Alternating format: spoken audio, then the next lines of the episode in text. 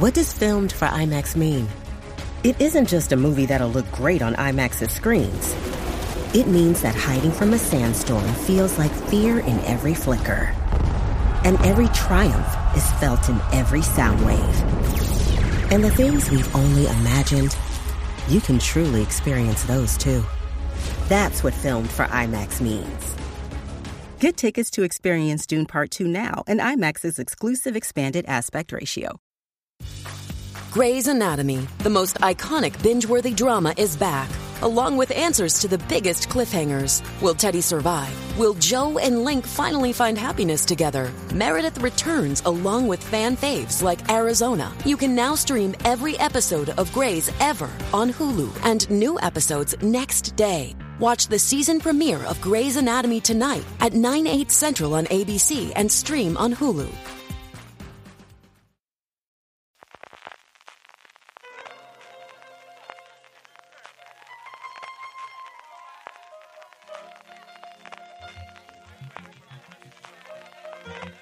Estás escuchando Fuera de Series con CJ Navas. Bienvenidos a Premier, el programa de Fuera de Serie, donde repasamos los principales estrenos de la semana, analizando sus primeros episodios y siempre sin spoilers. Hoy vamos a hablar de Los Farad, que llega a Prime Video, la segunda temporada de Todos Mienten, que llega a Movistar Plus, Vestidas de Azul, la continuación de Veneno en A3 Player, Lowman, Bass Reeves en Sky Showtime, la despedida de The Crown con sus últimos episodios en Netflix, junto al documental de Jordi Évole, No me llame ternera, también en Netflix, y recuperamos además la serie documental Brown GP, una escudería imposible, en Disney Plus. Yo soy CJ Navas y para hablar de todos estos estrenos con los que disfrutar con una mantita y una estufa, me acompaña Juan Francisco Bellón. Juan, ¿cómo estamos? Eh, estamos muy bien y eso que no son todos los estrenos los que, los que tenemos hoy, porque nos hemos quedado sin poder ver la segunda temporada de Richard, que yo sé que tú tenías unas ganas enormes de verla, que llega hoy viernes cuando se emite este programa, pero bueno, lo dejaremos para, para otra semana. Efectivamente, yo creo que lo comentaremos la semana que viene, que es una semana ya se nota el bajón de estrenos. Tendremos además el último programa de Premier antes del parón por Navidades y lo aprovecharemos para comentar lo que se nos ha quedado de estas semanas atrás, alguna serie documental por ahí que yo creo que comentaremos y también lo que se estrena de aquí a final de año, por ejemplo, Berlín, que podemos hablar, pero eso lo comentaremos como siempre al final del programa de aquello que nos llega. Arrancamos hablando de Los Farad, una serie que se presentó, se comentó en esa presentación que hizo Prime Video de toda su oferta española hace ya unas fechas, la nueva serie creada por Mariano Barroso y Alejandro Hernández, que abandonaban su lugar tradicional en Movistar Plus para producir esta serie para Prime Video. Una serie que sigue a Oscar, eh, que sueña con montar un gimnasio. Es un chico joven que sueña con montar un gimnasio después de haber trabajado en distintos gimnasios en la zona bien, en la zona del barrio de Salamanca de Madrid. Y por circunstancias de la vida, porque esto es lo que ocurre, acaba adentrándose en el mundo de la Costa del Sol gracias a los Farad, una familia que le ofrece un futuro con el oficio más inesperado, el tráfico de armas. Escuchamos su tráiler y volvemos para hablar de los Farad. Oscar, ¿por qué estás aquí? Ahora. Viste mi perfil de niña pija y pensaste que a lo mejor había un filón. ¿Un filón de qué? ¿Qué te parecería montar un gimnasio en Marbella? Marbella. Papá. Oscar. El del aeróbic. No tengo ningún problema en ser tu filón. ¿A qué se dedica tu familia, Sara? Armas, misiles, granadas. ¿Eres traficante? No, no soy ningún mafioso. Mi empresa es absolutamente legal. Y si te abrimos las puertas de mi familia es de verdad para que formes parte de ella. Si dices que no, mi hija te acompaña a tu casa, se despide de ti y no la vuelves a ver en la vida. Garantizado. ¿Y si digo que sí? Bienvenido a la familia Farah. Música, música.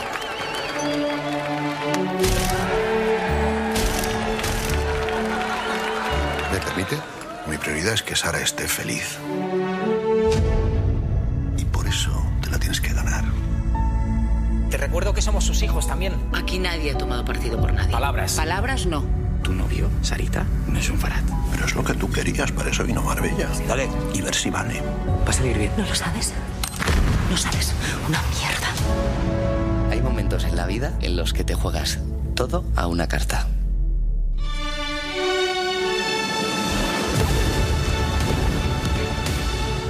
Pero si sale bien, se convierte en una experiencia que no olvidarás en tu vida.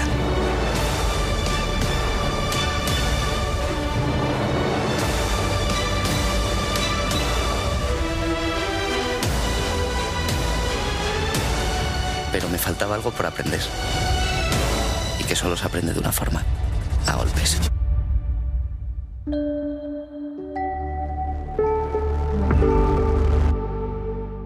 Estamos ya de vuelta, Juan. ¿Tú qué recuerdas inicialmente de los Farad y qué te esperabas de la serie antes de verla?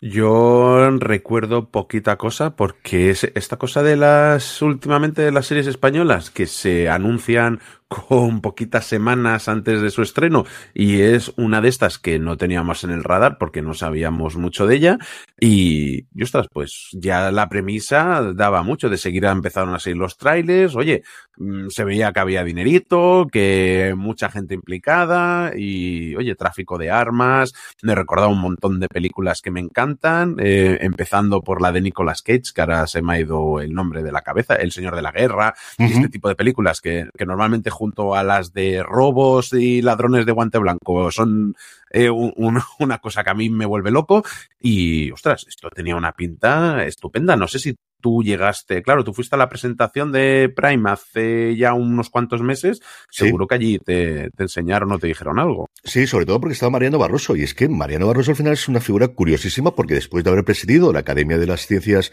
y de las Artes Escénicas, que siempre ha tenido esa querencia más al cine, que es donde hizo la carrera Mariano, en los últimos tiempos lo que ha hecho fundamentalmente son series de televisión. Hizo El Día de Mañana, que fue de esa primera oleada cuando Movistar Plus compra Canal Plus y ya empieza a hacer con producciones propias. Hizo posteriormente unos episodios de Hizo La Línea Invisible, de la que hablamos bastante en su momento, una serie que a mí me gustó bastante.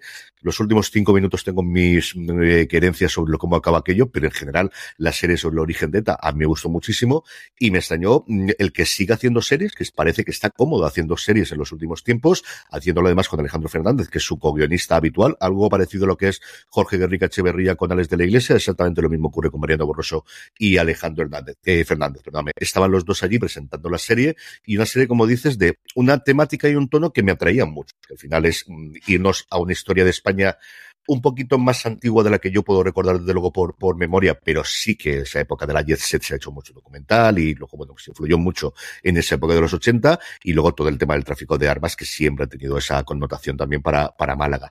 Eso es lo que esperaba, ¿no? Yo lo que no tenía nada claro era el tono. No sabía cómo de dramática iba a ser y lo que me encontré es sobre todo una serie que desde el principio apunta a que sí, cuando tiene que ser dramática es dramática, pero es tremendamente divertida. Una cosa que tenemos que decir al principio es que es una serie yo creo que tremendamente divertida. Sí, yo recuerdo empezar a ver los episodios y de seguida deciros, oye, esto está muy bien. Es que era divertida, dinámica, es cínica, eh, tiene un, una pareja protagonista que encajan a la perfección, que que, están, eh, yo creo que todo el mundo entregado, que está en, en un marco lleno de corrupción.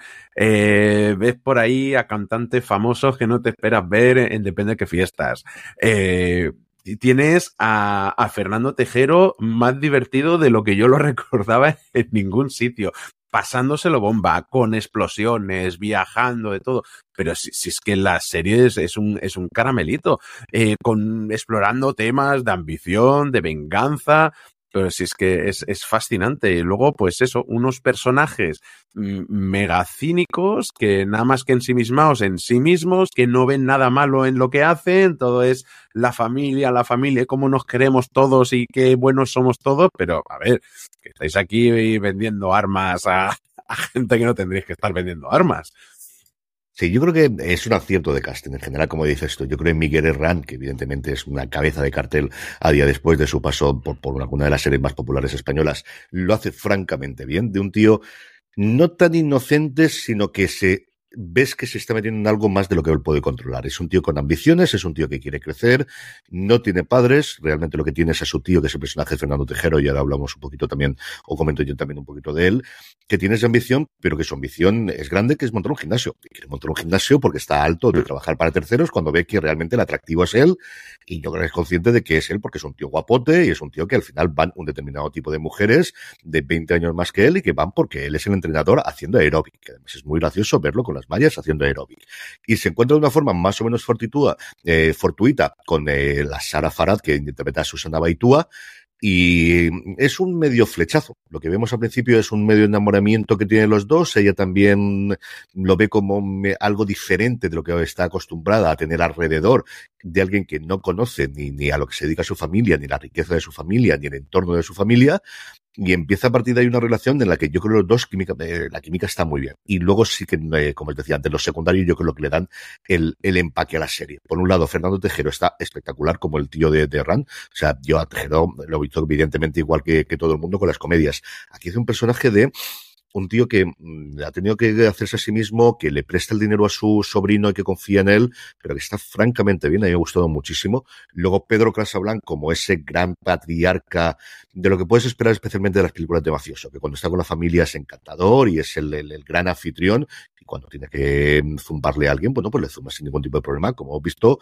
en Los Soprano, en El Padrino, en todas las, en uno de los nuestros, en todas las grandes películas de gángsters que no llegan de Estados Unidos. Y luego por comentar alguno de los otros, Adam Jerzierski, que evidentemente yo tenía en la cabeza de él en la trilogía de Bota Juan, Vamos Juan y Venga Juan, que aquí hace de el hijo supuesto heredero en un papel tremendamente diferente del que lo vimos en su momento de acompañante y de ayuda. Sí se parece el del de la tercera temporada de Juan, el cuando ya empieza a ver sí. cómo funciona la cosa y ya cambia, pero si lo comparas con la primera temporada en la que era eso, el, el sí señor, sí señor, lo que haga falta, aquí está pasadísimo de vueltas, está muy divertida. Es que de verdad que es una serie es, eh, nuevamente, la parte dramática es dura y la parte de acción está muy bien montada, pero sobre todo tiene un tono del que no renuncia al principio de vamos a pasándolo bien y vamos a divertirnos y luego de vez en cuando te demostramos de el jijijaja está muy bien, pero aquí muere gente, aquí hay gente a la que se está haciendo daño y aquí hay gente que cuando se pasa de la línea y empieza a estar eh, marcado, está marcado de por vida. Sí, a mí hay una palabra que me viene a la cabeza siempre y es dinamismo. Tiene un guion que que creo que hace que mantengas el interés todo el rato, eh, con el espectador siempre, pero sin, sin volverse demasiado loco. O sea, eso sí, eh, hace que todo no pare. Claro, todo esto mezclado, pues, con una familia totalmente disfuncional, pero rica a más no poder, pues yo creo que es un, un cóctel eh, explosivo, nunca mejor dicho, y, y muy bien agitado. Hay escenas de, como decías, de, de Adam Jesierski con, con Fernando Tejero, que es que, es que no puedes hacer otra cosa que reírte, es que estos dos están encantados de conocerse, nunca mejor dicho. Y luego, a mí, Pedro Casablanc, es que siempre que sale es un tío que cae bien en pantalla, es que eh, siempre está divertido, hasta cuando hace papeles serios, eh, es alguien con el que sabes que te lo vas a pasar bien. Y por destacar también a Nora Navas haciendo uh -huh. de, de, de, Carmen, o sea, creo que no tiene el típico eh, papel de, de, de, madre calladita de la época, ¿no? Es todo lo contrario. O sea, lo parece, da esa sensación hasta cuando ella tiene que decir hasta aquí. Me encanta. O sea, cada vez que pone a todo el mundo en su sitio, creo que lo hace tremendamente bien. Que al final es, es un acierto el hecho de que Miguel Herrán, el personaje de Herrán, es de Oscar con K, que me llama mucho la atención que fuese con K, y con eso lo pone el mismo desde luego. Eh, es el punto de entrada de este mundo, ¿no? Porque además no es un chico de provincias que de repente descubre el gran urbe. No. no, este es un tío urbanita, ha vivido en Madrid, en la zona bien de Madrid, pero no está acostumbrado a esto. O sea, la escena inicial en la que él llega con la moto, todo aguaperas, y llega a esa mansión en el que hay una fiesta de verdad, plan Hollywood, de la que hemos visto siempre de la gente con dinero en Hollywood. Esa es la fiesta que hay, con música en directo y con todo lo demás. Ves el lujo de los años 80 una cosa que a día de hoy todavía sería así muchísimo lujo, pero que piensas en esa época de alguien que si al final tiene 20 años en los 80, nació en los 60 en España, justo en la época en la que salimos de la autarquía, claro, tuvo que ser el, el choque de decir esto que es, es brutal y él lo hace muy bien. De verdad que yo creo que Rand, de toda la jornada que hemos tenido recientemente de actores y de actrices salidos desde el auge de las plataformas en España, creo que es alguien que tiene muchísimo recorrido en el futuro. Y, y, músculos en sitios en los que yo pensaba que no se podían tener músculos. Eso ya te lo digo también. Eh, a mí algo que me encanta de esta serie es por lo mismo que hablábamos la semana, esta semana o esta semana pasada, ya no me acuerdo cuando lo grabamos, sobre el documental de matar al presidente uh -huh. o sobre otra serie que llegará la semana que viene, es que me da sensación de que hay una serie de historias grandes ambientadas en momentos grandes de la historia y en este caso eh, la Guerra Fría y los años 80, que da la sensación de que aquí en España no se podían contar y no se podían hacer a lo grande. Y este tipo de series demuestra que sí, que aquí hay historias grandes por contar de temas que a priori nos suenan raros como el del, el del, tráfico de armas y todo esto, que a pesar de oírlo mil veces en las noticias aquí, que aquí ha habido grandes traficantes de, armas, díselo a alguien con corona y tal, pues, ostras, que también tenemos, también se pueden ambientar aquí estas historias y con personajes de aquí y actores de aquí mm, se pueden contar. Y creo que esta es la demostración de que se puede hacer algo para pasártelo en grande y, ser una serie súper disfrutona. Yo creo que es algo que se ha hecho a nivel periodístico, es decir, eh, existe, pero también en una época complicada en la que era la Yeset, era la Beautiful People, y era la Málaga, y era el socialismo, junto con Casoga, y junto, como dices tú, con el rey, junto con toda esa parte de... En la época yo creo que sí que había. O sea, tú lees curiosamente, posiblemente el interview, que además de tener los desnudos, lo que tenía era toda esa parte de investigación y la que porque el dinero que le daba por la venta de, de, las revistas, porque tenía la portada que tenía, le permitía pagar esas cosas de investigación. Pero claro, en ficción se ha perdido.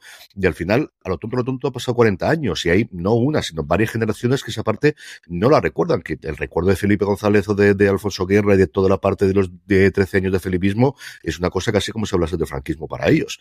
Y eso ocurrió, ocurrieron otras muchas cosas, pero eso fue así. Y realmente tuvimos esa parte de, de, de, de, de, sí, de repente España crece una barbaridad en muchísimo, en muy poquito tiempo, se descentraliza todo y tenemos que venía de antes, y lo veremos dentro de poco también una serie que cuenta con Folo Marbella de los años 60-70 cuando se abre España, que estaban produciendo la de Good Mood, la productora de Daniel Écija, precisamente sobre las dos competencias en las discotecas.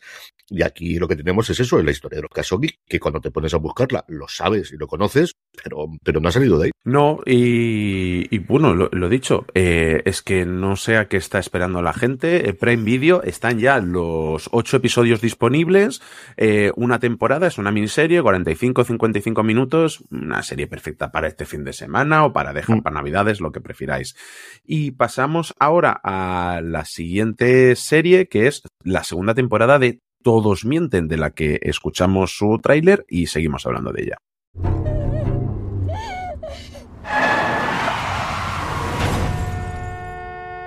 Sé que habéis matado a Néstor habéis tirado su cuerpo por ese barranco, ¿vale? Y que tú Ah. estás embarazada de Iván. ¿Hubo una testigo, no? Sí, vale, Yolanda, que está en coma. Te presento a la gente Alberto Medina. Beto, Beto. ¿Beto, Beto? Tienes un asunto personal conmigo. Tú lo tienes conmigo. ¿Quién podría tener razones para quererle muerto? Natalia no está bien, insiste en ir a por ti. ¿Sabes lo que le va diciendo a la gente? Nat dice que vio a su madre matar a Iván y que después mató a Néstor. Porque mi madre ha matado a mi padre. Yo lo maté. Todavía está el forense sacando el cuerpo del agujero. ¿Qué agujero? Ana. ¿Qué no es él? Los forense ha encontrado un anillo. ¿Néstor? ¿Qué madre acusaría a su hija para librarse? Macarena. ¿Qué Macarena no fue, coño? Y pensar en cómo engañarte a ti, en cómo engañar a la policía, en cómo engañaros a todos. Iván era un imbécil. ¿Me tengo que sentir mal porque está muerto? Pues no me siento mal. Hola. ¿Mamá? Hice exactamente lo que has hecho tú. Al final te has deshecho de tu marido. ¿De qué te ríes? De este puto pueblo. ¿Iremos a la cárcel? Es que creo que me apetece. Yolanda ha despertado.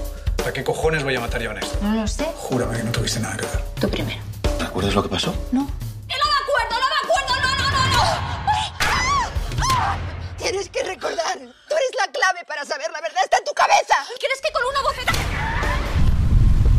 Mi mujer está enajenada. Cariño, he matado a Néstor. Mi madre fue Macarena. Fue Diego. ¿Qué fue? Ma- Macarena fue quien mató a Néstor. Son de tarados. Puede ser. Pero oye, ¿y las risas?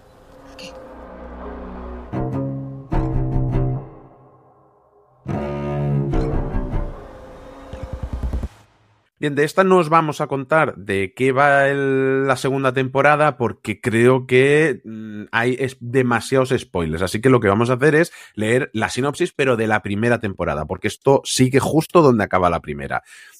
La, vida, la tranquila vida de los vecinos de la urbanización costera de Belmonte cambia radicalmente el día que aparece en las redes sociales un vídeo sexual de Macarena, una profesora de colegio, e Iván, uno de sus alumnos adultos.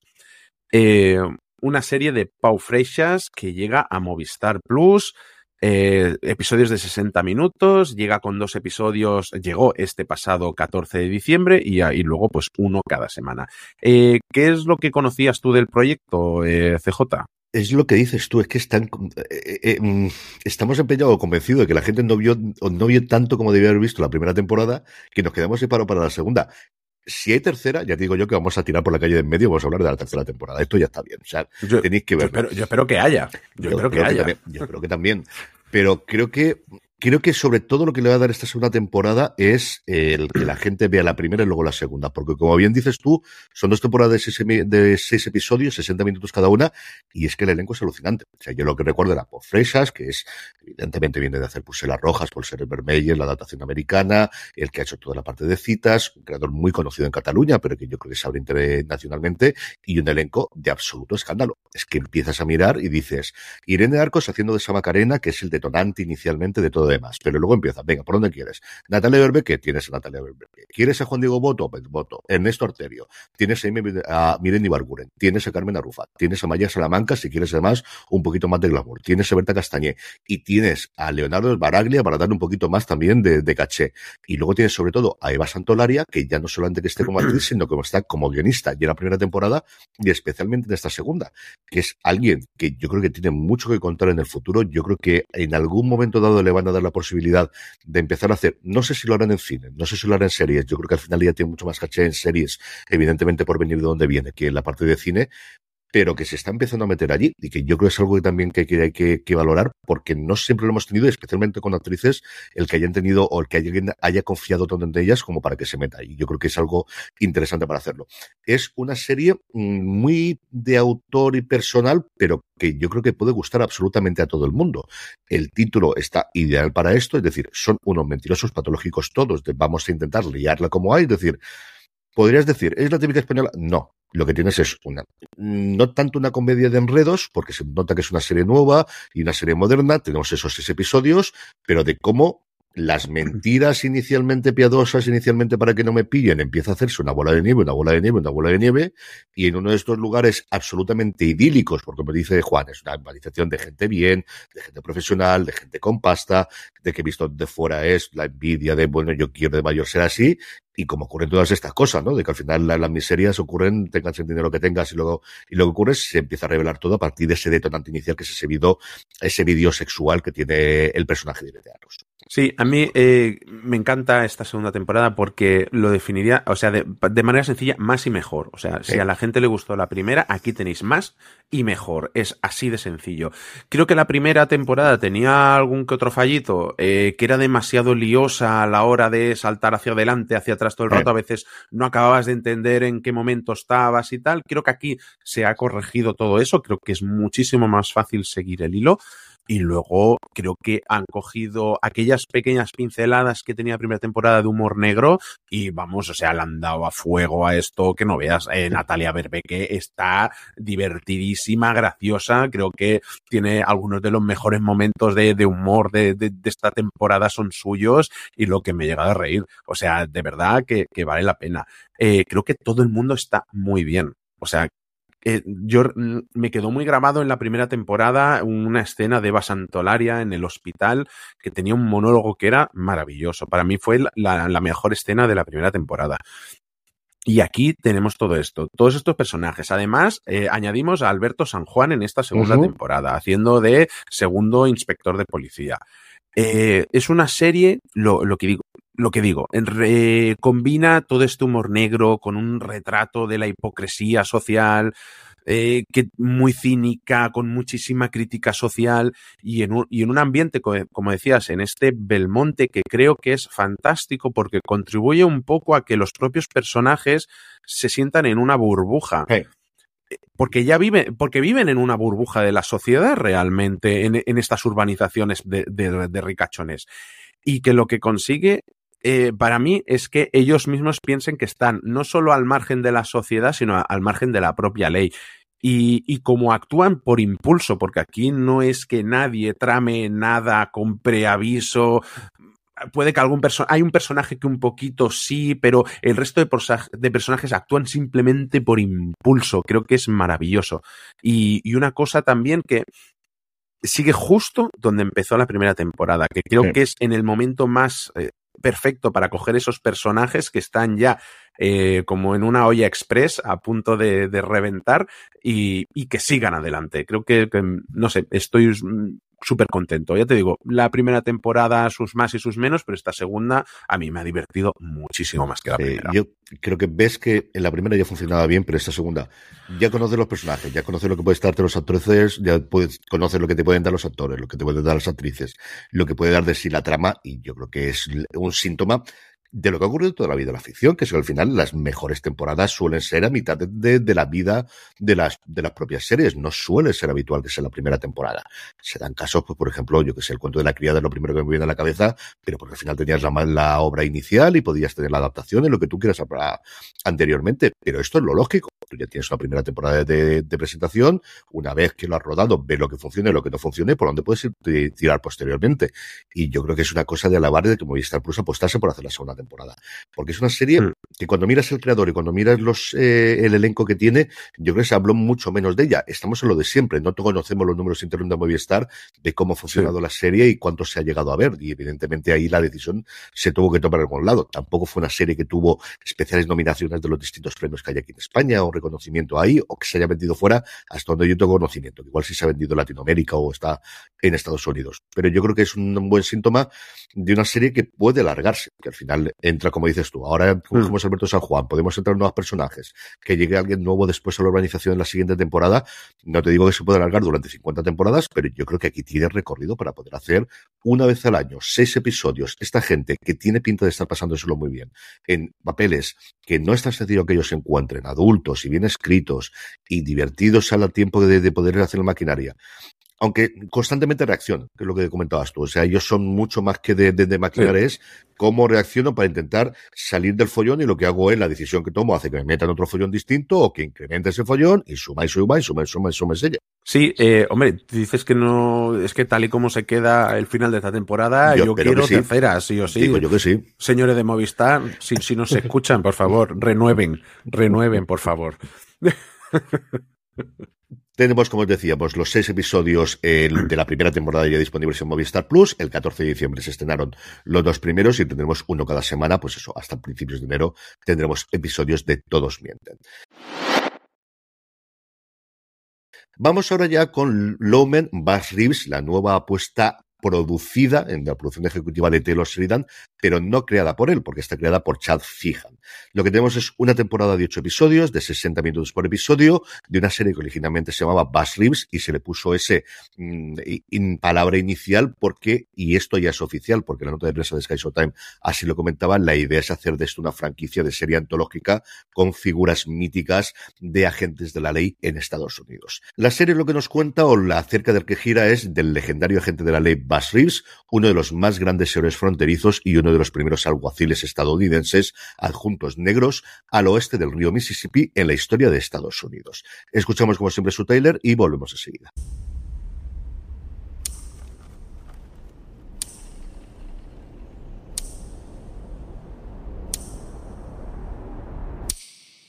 You a lawman or an outlaw? Bit of both, I reckon. I need a man with a good gun and a straight spine. You up for the task? I wouldn't be sitting here in my Sunday best if I wasn't. Around these parts, we might be men. They're just killers. All thieves. I took an oath to protect everyone. I ain't about to quit this. Find a home for yourself? What would you do to hold on to it, to protect it? You got to the count of five to get the hell off my land. Lady, you got two shells in that bird killer. Then I just shoot you twice. Just to be certain. How do I get to do what you do? You're loyal, and you ain't afraid of much. But the real power lie beneath the badge. Ready to ride? I thought you'd never ask.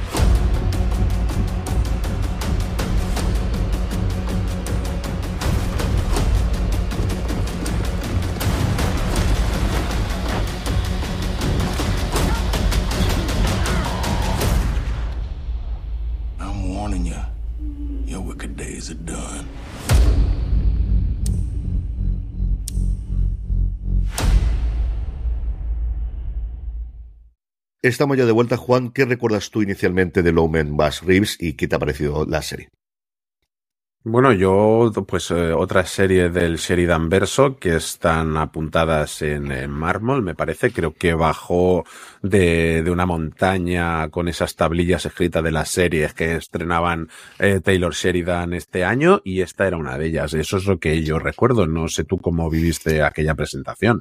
Yo lo que recuerdo fundamentalmente era eh, el personaje, ¿no? El personaje, yo lo hemos comentado varias veces, que era un personaje que yo descubrí gracias a Watchmen, en el que uno de los personajes que tenía la serie veía inicialmente una documental, tú siempre has dicho que fue la inspiración que tuvo para el llanero solitario, y luego que tenía de videoyólogo, de videoyólogo en la que habíamos varias, visto en varios sitios, pero sobre todo en esa época estaba estrenando Silo en Apple TV Plus. Y que como suele ser marca de la casa, no solo estaba él, sino que estaba, entre otros, Donna Sutherland y Dennis Quaid contando esta historia del oeste diferente de la que habitualmente teníamos. Yo creo que, nuevamente, como suele ocurrir con la gran mayoría de las series de Taylor Sheridan, aunque una vez más aquí no sea el creador, no te va a engañar. Eso es lo que te va a ofrecer. Te gustará más o menos el tratamiento, te gustará más o menos el tono, te gustarán más o menos los diálogos, te gustarán más o menos personajes, pero te va a prometer una ambientación cuidadísima, unos grandes actores pasándoselo muy bien en el que normalmente actúan, que no van a cobrar un cheque solamente en la gran mayoría de los casos una historia que yo creo que es interesantísima de ver cómo evoluciona y sobre todo y fundamentalmente una eh, en, de verdad un marco alrededor de, de, de alucinar, de, estar tremendamente bien hecha de se han gastado dinero, pero se han gastado dinero con sentido. Se han gastado dinero en lo que realmente hacía falta y entras totalmente en el mundo que te cuenta Lomen Baslips. Yo creo que visualmente es espectacular, esa intro que me recuerda mucho a 1883, sí. tiene ese tono solemne, eh, en todo momento. Y, creo que David oh, Oyelowo está fantástico. Tiene esos personajes secundarios, Dennis Quaid y Donald Sutherland, que creo que salen demasiado poco en pantalla porque cada vez que salen mmm, lo bordan. Dennis Quaid está magnífico y Donald Sutherland es que tiene una conversación con él en el episodio 7 que es eh, fantasía.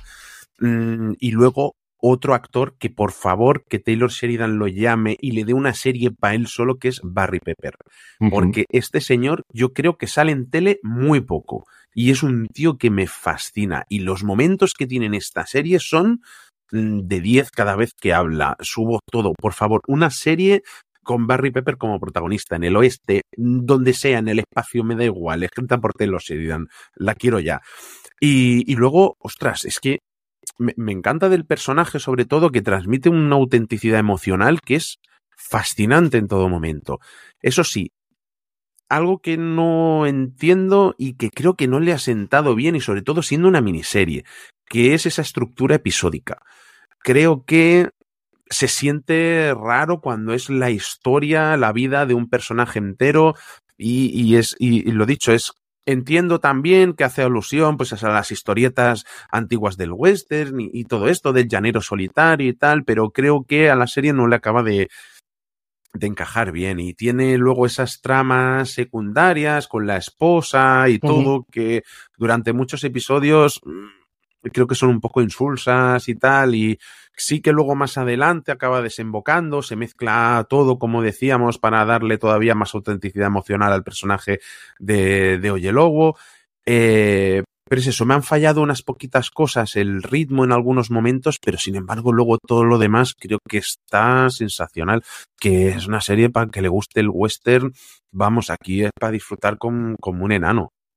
Sí, yo, yo ahí Creo que es complicado el cómo hacer una serie aquí. Es decir, veo muy clara la, mm. la película de dos horas contando su vida y contando esta parte.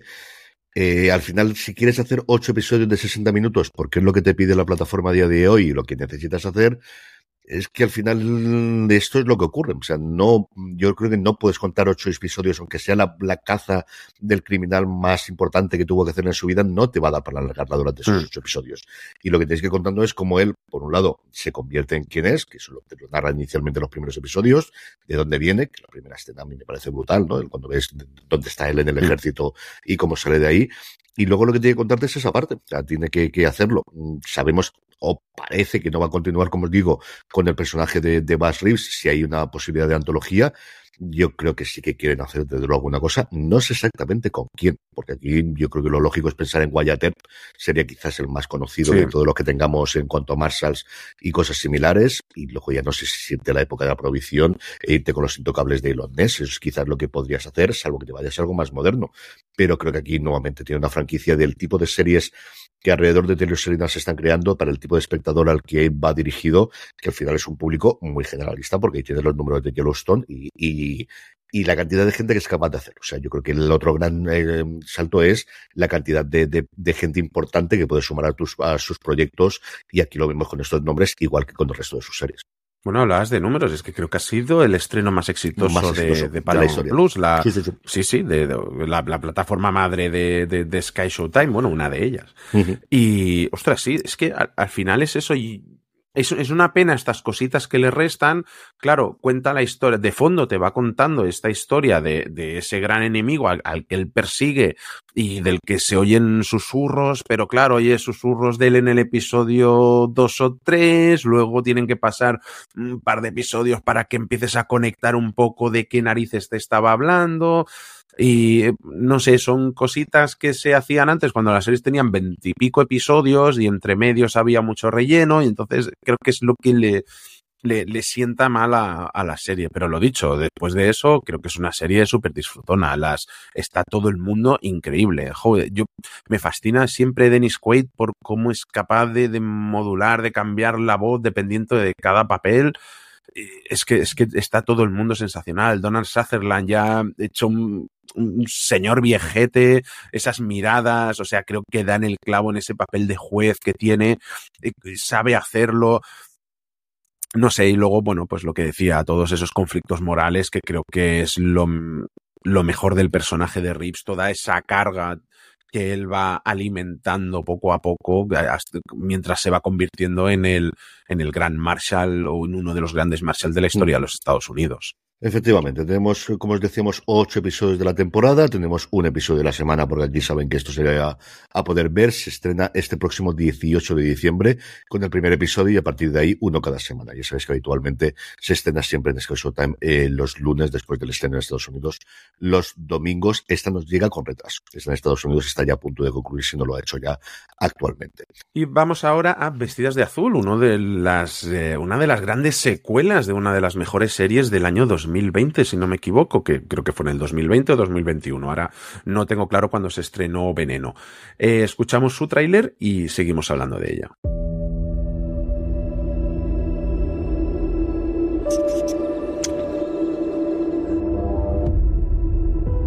Oye, una cosa, chica.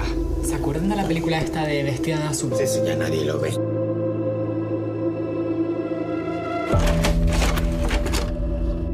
Bueno, papá.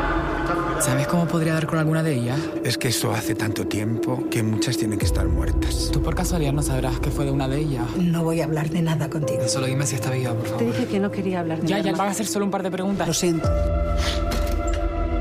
Estoy perdida, mamá. Tú estás dando voz a mucha gente que nunca la tuvo, cariño. Que lo de Cristina fue un mega éxito, estoy seguro que también. Perdona. ¿Estás buscando a René? Creo que a lo mejor te puedo ayudar. Yo conocí a la Loren. Apunta, apunta.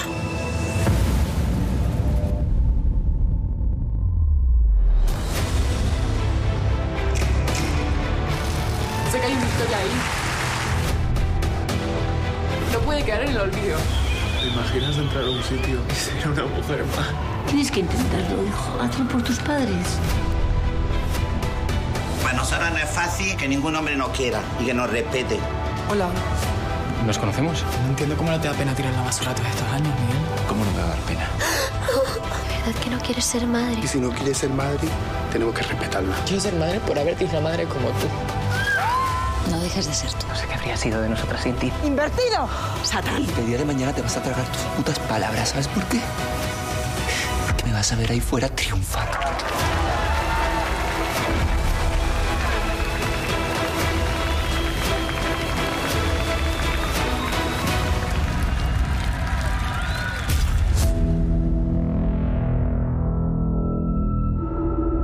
¿Otro libro? Sí. Ay, Dios mío, otro libro. Vestidas de azul, como decía, continuación de, de esa gran serie que fue eh, Veneno, serie de, de, los Javis, y en la que su sinopsis dice, Vestidas de azul se sitúa dos años después de la muerte de Cristina Rodríguez, la Veneno, cuando Valeria vuelve a Valencia y se encuentra el VHS del documental Vestida de azul, una cinta que narra las experiencias de seis personas trans en la España de principios de los años 80. Esas vivencias inspiran el nuevo libro de Valeria que, una vez más, decide contar la historia de unas mujeres que no merecen caer en el olvido. Eh, una serie de la que hemos podido ver cinco de sus siete episodios. Uh -huh. eh, CJ, que es lo primero que conociste de, de este proyecto. Mm, ¿Qué te pareció Veneno? Pues lo que contabas tú, Veneno llegó en marzo del 20. De Veneno fue justo el estreno, justo en, la llegada de la pandemia al principio del confinamiento. Es cierto que posteriormente se pasó en abierto en, en Antena 3 a la vuelta de, de, verano, en octubre, y luego se estrenó en Estados Unidos, en HBO Max. Fue de las primeras series que se vendió internacionalmente en HBO Max y fue la consolidación de los Javis. Al final los Javis venían de hacer Paquitas Salas, que era una serie muy divertida, pero muy de la industria y muy eh, para conocimiento de la gente que teníamos, de haber tenido ese gran estrellato experiencialmente con, con Operación Triunfo, cuando hicieron y con varios realities, cuando hicieron de jueces, pero la que les abrió todas las puertas de ser los creadores antes de que llegase la Mesías, evidentemente fue Veneno, que arrasó en todos los premios en el 20. O sea, se llevó absolutamente todos. A mí es una serie que me fascinó, me gustó mucho, porque este yo sí lo recordaba. O sea, yo recordaba perfectamente a Pepe Navarro y recordaba perfectamente la Veneno y recordaba esos programas de ese late night de los años 90 de España, de, de un tipo de programas que se hacía entonces y que no vamos a volver a ver ahora. Entonces, eh, evidentemente la expectativa está muy alta con esta serie. La serie vuelve a coger una investigación de Valeria Vegas, eh, que vuelve a estar en, la, en el guion, la Valeria Vegas que vuelve a estar interpretada por Lola Rodríguez, como ocurrió también en Veneno originalmente. Recuperamos a alguno de los personajes, vuelve a estar Paca la Piraña, vuelve a estar Goya Tolero como Lola, es decir, hay varios del universo que veníamos de hacer Veneno, con la gran diferencia de que no están los Javis en la dirección ni en el guion, están como productores ejecutivos, pero no lo están. Dicho eso, hay un equipo de guionistas de gente que ha trabajado muchísimo, especialmente en series españolas, como Javier Holgado, que fue uno de los co-creadores en su momento de Los Misterios de Laura, precisamente ahora que estamos hablando de ellas, como Susana López Rubios, como Javier Ferreiro, Miquel Rueda y Claudia Costafreda, estos dos junto a Ian de la Rosa, además dirigen los siete episodios de un proyecto que se ha mimado muchísimo en la tres media, porque al final la Mesía se va para Movistar y yo creo que esto a tres medias saben y así lo venden de la continuación de Veneno, de una serie que ellos tenían muchas expectativas para poder hacerla, tanto para premios como para que se puedan ver. Y vuelve a ser una historia tremendamente curiosa de eso que contabas tú antes, de, cosas desconocidas o al menos totalmente olvidadas, de ese documental que se hace en esa época justo frente al franquismo, principios de los 80, sobre el mundo de la transexualidad en España, de un realmente lo que ocurrió a Valeria Vega, de ese vestido de azul perdido y que encuentra en su casa de Valencia eh, en un, un VHS y se pone a investigar de quién rodó eso en ese momento y qué ha ocurrido con todas las personas que aparecen allí. Iba entrevistándolas y es una serie construida con mucho cariño, con mucho mimo y que nuevamente tiene interpretaciones muy interesantes de un montón de gente. Tenemos de nuevo a Susana Baitúa, un personaje totalmente diferente de lo que la vemos desde luego en, Los Farad. Volvemos a tener también a Pedro, Pedro Casablanca, aquí hacen dueto, hacen dupla durante esta semana. Tenemos a Jun Barrera, que es alguien muy conocido en Cataluña, también aquí en la Comunidad Valenciana, Mercedes San Pietro, sobre todo ha hecho teatro, evidentemente, pero tenemos nuevamente una serie en la que yo creo que todo el mundo en el que ha querido tener ha estado aquí. Tiene un tono similar, evidentemente, al que tenían Veneno. Si os gustó en su momento Veneno, yo creo que esta es una serie que os va a gustar seguro. Sí, creo que de nuevo tenemos una serie con una mirada optimista y humana que es, que es maravillosa y a la vez con una historia de oscuridad también un poco, que triste en ocasiones, de un, de un, grupo de mujeres que, jolín, que estaba condenada a, a hacer la prostitución y que no, no, no le quedaba más remedio que, que verse ahí. Eh, creo que los papeles de, de, Lola Rodríguez, de Valeria, eh, de nuevo el de Sacha, el de Paca la Piraña, eh, Sacha, Nacha, perdón, jolín, están fantásticas. Claro, en, en la primera temporada, bueno, no es primera temporada, pero en Veneno tenías al personaje de Cristina, que era un una tormenta explosiva y arrasaba con todo. Y claro, lo demás quedaba un poco relegado. Tenías en paralelo la historia de Lola, que es lo que se repite aquí, eh, perdón, la historia de Valeria. Y aquí lo tenemos y, y, aumentado, porque sí que se le da mucho más protagonismo. Yo me, me encantan los momentos de Paca la Piraña con Pedro Casablan, por ejemplo, uh -huh. es que están eh, tan divertidísimos los dos. Eh, y esos momentos de humanidad que te da la, la serie. Eh, se nota en, en, en, aquella primera temporada eh, de, de, Veneno, eh, se notaba que Lola Rodríguez todavía era alguien joven, sí. que no había actuado en tantos sitios, si no me equivoco, era su primer papel. Lo primero. Y aquí, ostras, aquí ya se nota, se notan otras tablas y se nota la madurez eh, actuando y todo. Ostras, yo la verdad es que me lo he pasado muy bien estos viendo estos cinco episodios. Eh, pues, la gente que le gustó Veneno, mm, vamos, yo creo que aquí va a disfrutar. Aquí lo que tenemos es, eh, lo que se reserva un poco es como un episodio para cada una de, de esas sí. mujeres que salen en el documental de, de vestida de azul que por cierto está disponible ya a día de hoy, si no me equivoco, en A3 Player también, el documental original, sí, para, quien, para, quien, lo quiera ver. Eh, y eso, entonces aquí lo que tenemos es una estructura muy similar, pero un poco distinta. Creo que aquí se, no hay tantos saltos entre uno y otro, sino que se deja como bloques más grandes entre lo que es el pasado y lo que se está investigando en este futuro. Pero vamos, la gente que disfrutó con Veneno, que yo creo que es un serión como sí. la copa de un pino, eh, va a disfrutar de esta igualmente.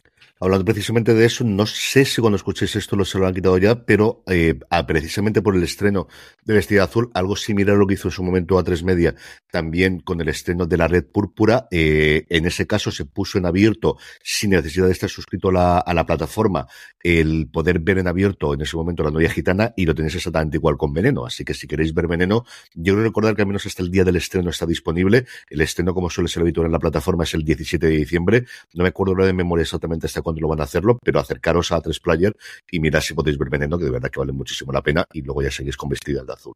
Siete episodios, como decía Juan, de en torno a 45 minutos cada uno de ellos, eh, un episodio a la semana, eh, comenzando este mismo domingo 17 de diciembre. Y vamos ya con The Crown, vamos ya con la segunda parte eh, de la sexta y última temporada ya de The Crown. Tuvimos ese avance de cuatro episodios hace aproximadamente un mes y nos llega este 14 de diciembre, nos llegó este 14 de diciembre los seis episodios restantes que nos quedaban. Tenemos entre 40 minutos y una hora de duración, excepto el episodio final, que aquí ha decidido Peter Morgan que hacía lo que quería y ha hecho una hora y cuarto de eh, película o de mini película o de episodio. Escuchamos como siempre su tráiler y volvemos enseguida. Thank you. Three, two, one. Sir, thank you. Three, two, one. William, keep smiling, darling. Three, two, one.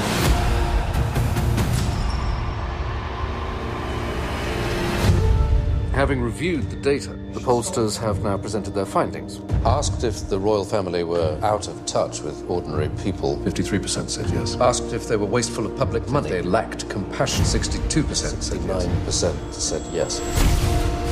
The Prime Minister has a new nickname King Tony. We must change not just the politics of this country, but the soul of this country.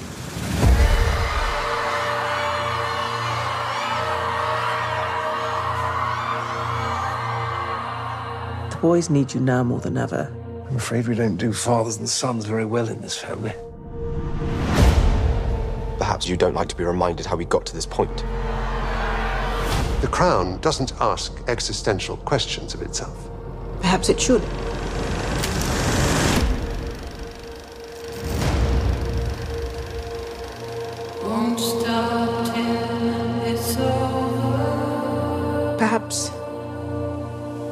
Time.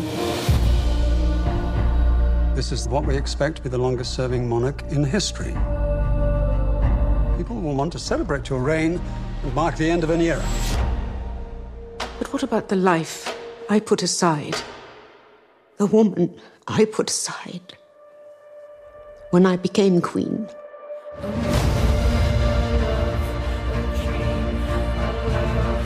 I will always be by your side.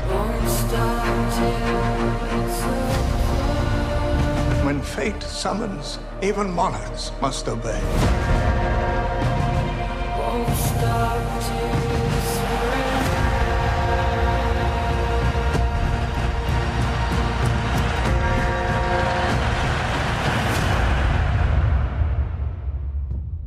We're ready, ma'am.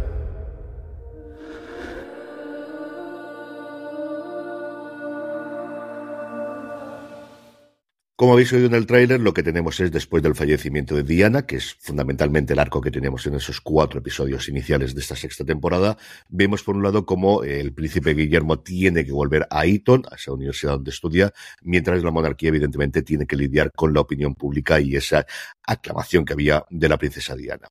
Ante la, y luego, por otro lado, ante la inminente celebración del Jubileo de Oro, la reina reflexiona sobre lo que va a suponer para la institución la boda de Carlos y Camila y luego el inicio del romance de Guillermo y la que será posteriormente su eh, esposa Kate Middleton. Juan, ¿qué esperabas después de los cuatro primeros episodios de estos seis de The Crown y qué te han parecido finalmente? Bueno, esperaba un, poco lo mismo. Eh, a ver, lo que tenemos aquí es el final de, una era, porque esta serie es, jolín, es que menuda, menuda serie se ha marcado Netflix. Creo que ya en su primera parte, creo que estos se han pasado de melodrama hacia el final de lo que es la, la, serie, de la serie completa. Creo que antes no era tan melodrama. Hay momentos en los que yo, yo le decía a mi mujer, digo, y hay momentos de que están aquí de enamoramiento, el príncipe Carlos, eh, Guillermo, todo que parece más una película de Navidad, de Netflix, de estas típicas que, que de, de Crown. Eh, vamos, están dulcecito, aquí le han dado almíbar lo que no está escrito.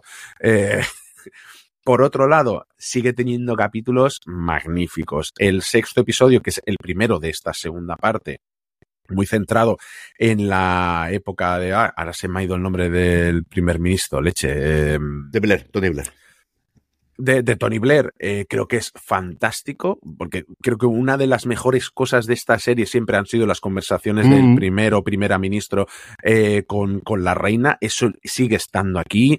Eh, y, y, luego esa despedida que vamos teniendo de algunos personajes, de como todo ese proceso final de, de la princesa Margarita y todo, creo que también es un episodio fantástico. El final, a pesar de durar una hora y cuarto, se ve volando porque es que pasa de un plumazo, que, el capítulo 10, eh, el final de temporada es fantástico, hay algunas sorpresas que igual alguno se huele, pero seguramente otros no, que también están sensacional. Eh, dicho esto, creo que, jolín, es que hay, es que antes había personajazos tratados de una manera mucho más realista, que es que, a ver, son reyes y reinas, son, son déspotas, y, y, el príncipe Carlos lo hemos visto actuar, y hombre, un poquito déspota manejando a la gente lo es, y aquí es que es un caramelito, es que es azuquita pura. ¿eh? que Dominic West no sabe hacerlo de una forma de otra forma. Yo creo que The tiene un problema en esta quinta y sexta temporada y es la cercanía. Que al final, cuando nosotros veíamos las historias en la primera, la segunda, incluso la tercera y cuarta temporada, había esa lejanía de no recordarla, de yo, claro, nuestra generación recordaba una Isabel segunda que siempre había sido mayor, nunca había sido joven, nunca sí. la habían visto bailar en el, esos viajes que tenía, nunca la habían visto enamorarse de un príncipe alto y rubio, porque lo que veíamos era un señor mayor que estaba a su lado, y eso es lo que teníamos. Y esa yo creo era parte del atractivo que tenían las temporadas. Conforme se va acercando a la cosa en la que recordamos, porque lo hemos visto en televisión y lo hemos visto en las revistas, porque claro, que más documentada que esta familia, pocas familias hay en el mundo, pues eso evidentemente esa mística o, esa, o ese desconocimiento y ese creerte lo que te están contando, más lo pones en duda y más lo puedes chocar. Hemos tenido grandísimas actrices y actores y no dejamos de perderlos. O sea, Mel de Stanton sigue siendo una grandísima actriz, pero es que venimos de donde venimos. Es que West está muy bien, pero es que venimos también de lo que vimos de, de ver a Charles eh, crecer y, y, es que he tenido un, unos grandísimos castings siempre en las temporadas anteriores. Yo creo que era un handicap que era muy complicado que la serie superase. No, pero ¿sabes qué me pasa con estas cosas? Que creo que los han pintado en estas últimas temporadas realmente humanos eh, cuando tienen que decir o hacer algo bueno pero luego son estoicos, eh, no, no, no, no son impenetrables cuando tienen que tomar una decisión dura de, ostras, si son humanos, son humanos para todo, no puede ser uh -huh. que sean rectos, fieles, estoicos para una cosa y luego sean una princesita Disney para el resto. Yo creo que a Morgan, especialmente la crítica americana, le ha criticado mucho más en esta temporada que en la anterior. En la anterior también se tenía algún ramalazo, pero sobre todo en esta de estar muy enamorado con la monarquía y tomar siempre partido por ellos, especialmente por el tratamiento de Alfayé de los cuatro primeros episodios de esta sexta temporada y cosas similares. Yo creo que siempre la ha tenido. Lo que pasa es lo que te digo, yo creo que la gran diferencia es la, la distancia con el tiempo. Y al final, las cosas que ocurrían en las temporadas anteriores, la gran mayoría de la gente que iba a escribir o hablar de ellas no habían nacido sus padres y ahora la gran mayoría de la gente que hablamos y escribimos de estos, que estamos por encima de los 30 o los 40 años, como es la gran mayoría de los casos, lo hemos visto en la televisión una y otra vez. Y esa yo creo que es la gran diferencia. Sí, sí, dicho esto, eh, creo que sigue teniendo momentos fantásticos. Le pesa, lo que tú dices, la cercanía, creo que visualmente le pesa otra cosa, porque la serie se deja un pastizal en acerca de episodio igualmente, Siempre. pero es lo que decíamos, cuando era una serie de época, creo que todo lucía más, y en la cercanía, aunque esté ese dinero, aunque estén todos esos valores de producción, da la sensación de que luce un poquito menos. Es un estilo de grabar que a lo mejor, igual que la serie ha ido progresando, se tenía que haber ido adaptando también un poco al cambio de los tiempos, o quizá le hubiera sentado bien un poco la manera de, de rodar, al menos más en el presente, pero bueno, luego yo creo que es que no no sé, creo que ha tenido actorazos y personajazos brutal. Espectaculares. Es que es brutal, es que haciendo un repaso desde Claire Foy, Olivia Colman, Imelda Staunton, Matt Smith, Tobias Menzies, Dominic West, eh, Jonathan Price, haciendo ahora lo último de Príncipe Felipe, está maravilloso. Hemos tenido a Elizabeth de Becky, hemos tenido a Vanessa Kirby en uno de sus primeros papeles despuntantes, que ahora está hecha toda una estrella. Elena Bonham Carter. Es que es espectacular lo que hemos tenido con esta serie. Y además, la combinación de dos cosas de gente que ya la conocías, una Olivia Colman, una eh, Elena Bonham Carter, como decías, un Matt Smith después de haber hecho el Doctor, junto con gente absolutamente desconocida que conviertes en estrella. Yo creo que desde luego el caso de Vanessa Kirby es el más conocido, pero Claire Foy fue un descubrimiento como la reina Isabel en las dos primeras temporadas. Es que las dos actrices que han hecho de la princesa Diana, la hemos visto recientemente eh, eh, Emma lo que es Corrin. capaz- Emma Corrin, lo que es capaz de hacer en sabes que yo soy muy, muy fan de lo que está haciendo ahora en el asesinato del fin del mundo, pero es que alguien como Elizabeth de Becky, que ya había salido algo, salió en su momento en The Night Manager y, y ha hecho algún papel, aquí está normalmente inconmensurable lo que lo hemos visto en la quinta sexta temporada. Tienes una serie en la que ha tenido grandísimos actores que ya están de vuelta de todos y que no tienen que demostrar nada. Jonathan Price haciendo de Príncipe Felipe en estas dos últimas temporadas, Dominic West después de The Wire y de todo su paso por las cosas británicas, y luego un pantel, es decir, no me acuerdo el nombre del actor, porque el que hacía del príncipe Carlos en las temporadas eh, tercera y cuarta era espectacular como lo hacía. O sea, yo recuerdo ese episodio suyo en Gales que era brutal, brutal, brutal. O sea, de verdad que siempre han combinado unos elencos maravillosos y unos grandes diálogos, una escenografía que siempre se ha dicho que es una de las series más caras de Netflix, pero es casi una de sus series bandera. Es que realmente cuando al final piensas sí. en Netflix, más allá del fenómeno del juego del calamar, piensas en la primera temporada, en la primera olada, evidentemente, House of Cards y Orange is the New Black. Si te gusta el mundo de la animación, Bojack Horseman. Si tiras después por la parte internacional, tienes evidentemente, y nosotros tiramos siempre a la casa de papel, y tiramos a Élite. Y lo que tienes posteriormente es Stranger Things, por supuestísimo, el juego de calamar, por supuestísimo, y es The Crown. Y no olvidemos, la serie que le dio el primer Emmy de mejor serie y el único que tiene hasta ahora de Netflix fue The Crown, en la temporada en la que no estaba Succession, es cierto, pero bueno, les tenía que estar ahí para ganarlo. O sea, realmente se lo llevaron y es el que tienen ellos, que no tienen el Oscar, que no tienen el de comedia, tienen el de drama y lo tuvieron gracias a The Crown, que siempre ha sido la serie más nominada, tomando el relevo de la serie de Black, que es una serie que en su momento adoraba mucho la crítica, y las dos primeras temporadas de House of Cards, ¿no? Y luego Mindhunter posiblemente también podría haber sido si hubiese continuado un poquito más, porque es una serie que ha durado seis temporadas. Y ha durado seis temporadas porque sí, sí. convencieron a Morgan que hiciese sexta. Que recordar que él quería hacer cinco. ¿eh? O sea, él inicialmente mm. se dijo que iba a hacer cinco y al final le convencieron que hiciese las seis y que tuviese dos temporadas con cada uno de los elencos. No te digo que tenía razón en que hiciese, que hiciese cinco, porque nunca voy a decir que haría menos episodios de The Crown, pero igual se temía que esto podía ocurrir y por eso quería hacer cinco solamente. ¿Y, de, ¿Y con quién te quedarías tú de, de Reina Elizabeth y, y, de Príncipe Felipe? Yo me ¿Cuál, quedaría cuál con es tu Claire, favorito de cada uno? Yo, yo me quedaría con Claire Foy siempre por el descubrimiento que fue y porque creo que esa época de, de, Isabel II nuevamente en la que yo no lo recordaba. Claro, ni lo recordaba ni lo había investigado nunca. Isabel II para mí era una señora mayor que siempre había sido reina. O sea, es lo mismo que Sofía.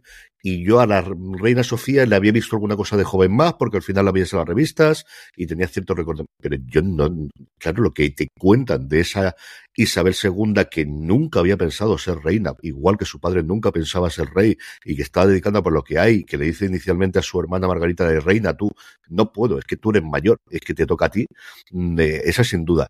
Y luego, yo creo que Matt Smith está muy bien, pero yo Este um, de príncipe no sabría decirte. Yo creo que Matt Smith. Yo creo que posiblemente es el con el que me quedaría al final. Yo creo que la pareja que hacían ellos inicialmente estaba muy bien, pero nuevamente yo creo que por la lejanía.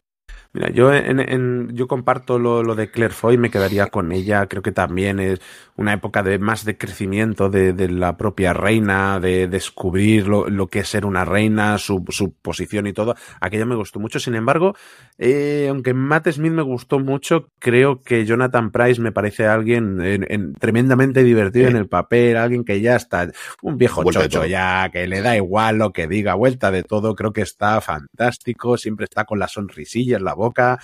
A mí me, me, ha fascinado. Bueno, es que Price está genial, lo pongan donde lo pongan. Mira que está mayor ya, pero es que es un señor que siempre lo hace todo bien. ¿eh? Sí, sí, sale siempre bien en todo. Y ya que lo citamos a todos, yo no quiero olvidarme de Tobias Mensis, porque quizás era el que menos esperaba mm. que, que pudiese hacerlo. Y es un actor que a mí siempre me gustó lo que hacía. Y era quizás la época en la que más importancia tenía eh, Felipe, el, el, rey consorte, ¿no? Que realmente es como lo que siempre, sí. lo que tuvo el, el, príncipe Felipe, ¿no? El duque de Edimburgo. Mm, en las primeras es ese choque, esa parte de modernizar la monarquía, pero cuando realmente empieza sobre todo con la educación de los hijos y empieza a tener toda esa parte, es la parte de Tobias Menzies, que me gustó muchísimo también. Sí, pues eh, lo dicho, ya está completa. Se estrenó este pasado 14 de diciembre, una temporada que cierra un, una era dentro de, de, la misma Netflix. Y nada, yo espero que la gente la acabe de disfrutar aún con sus fallos que hemos comentado, pero creo que sigue teniendo grandes aciertos. Y pasamos ahora a una serie documental que CJ ha conseguido eh, hacer que yo la vea porque va sobre deporte. Y esto ya es todo un logro. Se llama Brown GP, una escudería imposible.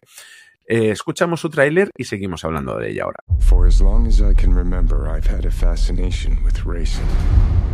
And I'm going to share a story that barely seems believable. Jensen Button crosses the line, takes the checkered flag. How do you feel? It's really amazing. Only one team in their debut race in the history of the sport have been able to get pole position and then go on to win. This is the story of Braun GP. Why do people say that you were the one pound Formula One team? I gave a pound to the Honda executive. Allow us to buy the team to keep the team alive. This is the only option we've got on the table. It's this or the team gets shut down. Can you do this? Yes. Best way to become unpopular very quickly is to start winning. We're a team that's come from nowhere. No one expected us to be here. They went too far. There was something against the rules. This was the start of the war. This team that everybody just wanted to survive is killing us. I'm going to win the championship. The knives are out and they were after us. You either push the limit or you're nothing. We pushed the limit. People believe in him because he looks innocent. Yet really behind the scenes, a smiling assassin. I think you're all smiling assassins. it was a really scary time. This is about survival. Formula One, once it gets into your blood, it'll never let go. Do you feel like Ross Braun was the luckiest guy in the world, or do you think he was really clever? Voy con su sinopsis que dice así. Keanu Reeves narra la extraordinaria historia de Ross Brown, que en 2009, compitiendo en el campeonato automovilístico más caro y tecnológicamente más avanzado del mundo, logra hacer realidad lo que parecía totalmente imposible. Su equipo independiente, sin financiación ni personal, ganó el campeonato mundial donde se enfrentó a los titanes más poderosos de la industria con una escudería que le costó una libra esterlina. Eh, CJ, yo de momento llevo un episodio, pero me tiene fascinado lo que he visto. Tengo ganas, creo que hoy voy a seguir con ella eh, en cuanto acabemos de grabar, antes de irme a dormir. Eh, ¿Qué sabías tú de esto? Porque yo no sabía nada y me tiene loquísimo. Muy poquita cosa, porque al final, tú sabes que yo soy muy fan de las series documentales, pero es cierto que el mundo del motor es una cosa que a mí jamás me ha llamado tradicionalmente.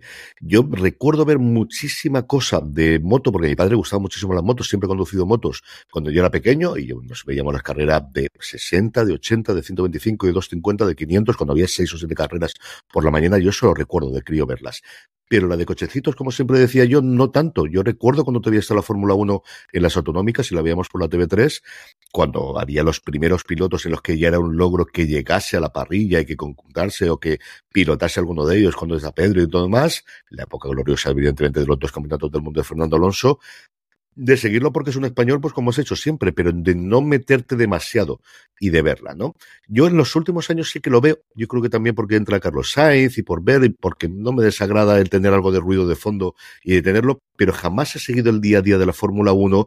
A mí me llamó mucho la atención y siempre lo cuento porque tengo, tuve una alumna hace tres años en la universidad, yo siempre he decido a mis alumnos a que hagan podcast y a que hagan newsletter y tuve una alumna que hacía una newsletter sobre Fórmula 1, porque le gustaba mucho la Fórmula 1 y contaba cómo había ocurrido la, la, carrera y empecé a enterarme un poquito de verdad por la newsletter de esta mujer.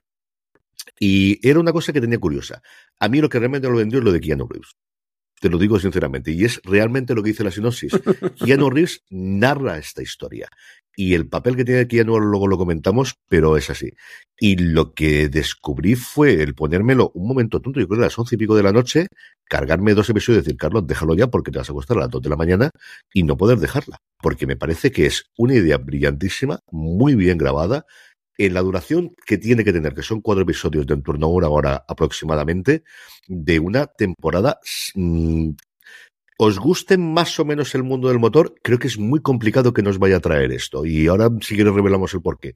Pero creo que es, es un gran documental. Es que es un gran documental en el que han tenido acceso a todo el mundo que tenían, empezando por el propio Ross Brown, que como decía, Ross Brown era el tío, era el chico de oro del, automovilismo, es el tío que llega a Ferrari y da cinco campeonatos del mundo para Schumacher, se retira y de repente lo ficha Honda, y lo ficha Honda para hacer el nuevo campeonato, y resulta que Honda llega a la crisis y de repente va a dejar el patrocinio, y él dice, no puede ser, porque yo me he jugado todo, no al coche de este año, del 2008, sino al coche del año que viene, porque hay un cambio de normativa, cada dos o tres años la FIA hace un cambio de normativa y toda la gente decidía si el dinero lo destinaba para el coche de este año o el coche del año siguiente.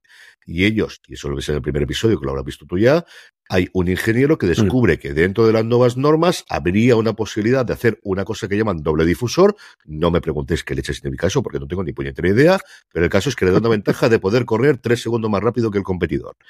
Y él dice de, es que tenemos esto y es que realmente podemos hacer. Y a partir de ahí, es que es una mezcla de medio thriller, con parte de negociación, con parte de finanzas, con parte de egos personales. En un deporte hay un momento que lo dice Keanu Reeves que es muy curioso de, es el único deporte en el que tu principal enemigo es tu compañero de equipo es que es el único deporte en el que realmente la persona con la que te quieres mucho, te abrazas y adoras, pero que te va a hacer la competencia, y siempre ha sido así. Yo recuerdo ver en su momento las cosas de, de Alain Prost y de, y de Ayrton Senna, y realmente se podrían querer mucho, pero en la carrera se van a matar, y ocurre que exactamente igual aquí con los pilotos que forman la escudería Brown, porque le dan el nombre de ellos. De verdad que es una serie que me ha parecido fascinante. ¿Qué te ha gustado a ti el primer episodio? ¿Y qué esperabas inicialmente cuando me puse tan pesado de, ve esto, que de verdad que creo que te puede gustar? Primero, no sabía eh, de, qué leches iba esto. Yo de Fórmula 1 lo que haya visto creo que son algunas carreras de Fernando Alonso y he jugado algún juego de la Play y a dar unas cuantas vueltas y a mí con tres o cuatro vueltas en el juego de la Play ya tengo suficiente y, y, ya, y ya he acabado. Eh, eso es todo lo que sabía, pero claro, como me insististe tanto, digo, bueno, pues va, me pongo a verla. Y lo que me he encontrado es una historia fascinante de alguien que está en su mejor momento dentro del mundo del deporte, hace una apuesta arriesgada y se va a otro equipo. El otro equipo dice, que cerramos, que se acaba el chiringuito, que os quedáis sin trabajo y que por suerte del reglamento no les dejan cerrar de un día para otro. Y, y, ahí ya empiezan los giros uno detrás de otro. Que un ingeniero que por ser japonés se da cuenta de algo que un occidental no se hubiera dado cuenta de otra manera, por cómo él lee las cosas. Y luego, eh, que si se vende la compañía por una libra. O sea, yo creo que eh, tiene una de giros de guiones que es fascinante. Luego tienes a Keanu Reeves, eh, fascinado perdido, porque aparte de pegar tiros, parece que le gusta también eh, el mundo del motor. Y, y ostras, eh, es que de, de, verdad, es que, es que la serie engancha. Es que, no sé, ya la historia de la escudería de esto, una empresa que está en lo más alto, porque eh, Honda era, eh, según explica esto, era quienes más pasta tenían invertida aquí, la escudería que más pasta tenían, y, y se van y dicen aquí os quedáis y se convierte en todo lo contrario, en el patito feo, en, en, en el cisne, eh, por descubrir. Y, y, claro, es que una cantidad de giros que a mí me dejó alucinado y tengo unas ganas de seguir porque me has dicho que todavía hay muchas más y sorpresas. Lo que te queda. Y lo que te queda, y lo que te queda. Y yo creo que la clave es, primero, el acceso que ha tenido todo el mundo, de Bernie Eccleston para abajo. Eccleston, para aquellos que no lo conozcáis, era hay dos cuerpos normativos de la fórmula, que es la FIA por un lado, que es la Federación Automovilista, que es la que establece las reglas, y luego era quien explotaba comercialmente los grandes premios. Y esa había una figura clarísima, que era Benny Eccleston, que es un tío que está por encima del bien y el mal. O sea, las contestaciones que da es, yo ya he ganado todo lo que que hacer, he hecho todo lo que he hecho y te voy a contar lo que me salga de las narices. Tienen también a los directores de dos de las principales escuderías rivales. Tienen a Red Bull y tienen a Ferrari. Tienen a todos los, pilotos, los dos pilotos titulares. Tienen a todos los ingenieros de la escudería. Es decir, han tenido acceso a todo el mundo quitando yo creo que hay alguno que no hay que hacer y no sé si alguno ha fallecido, es la única razón por la que no tengan. Pero todo el mundo quiere hablar porque fue un daño, no te cuento nada después si no lo conoces, que nuevamente no es spoiler en el sentido de que os cuente una trama porque es lo que históricamente ocurrió, pero de muchísimo movimiento en la Fórmula 1, de muchísimos cambios en la Fórmula 1 durante ese 2009 y de muchos movimientos que luego hemos visto en otros sectores de deporte porque se empieza a ver la cantidad de pasta que hay, especialmente en las televisiones, ¿no? Y, y las escuderías dicen, que aquí el espectáculo lo damos nosotros, que no puede ser que el dinero se destine solamente para un lado. Mm, y luego, de verdad que la otra clave es Keanu Reeves. O sea, no es un tío que han contratado por el nombre que tiene para entrevistas. No, no, está entregado y el tío se lo sabe.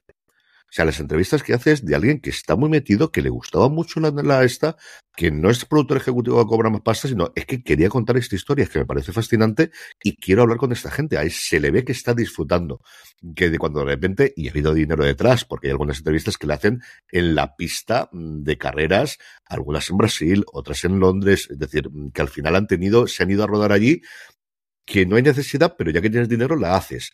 Y Reeves, de verdad, es un grandísimo entrevistador. Porque yo creo que al final impone a todo el mundo. O sea, que te entreviste Keanu Reeves no es algo que habitualmente te ocurra.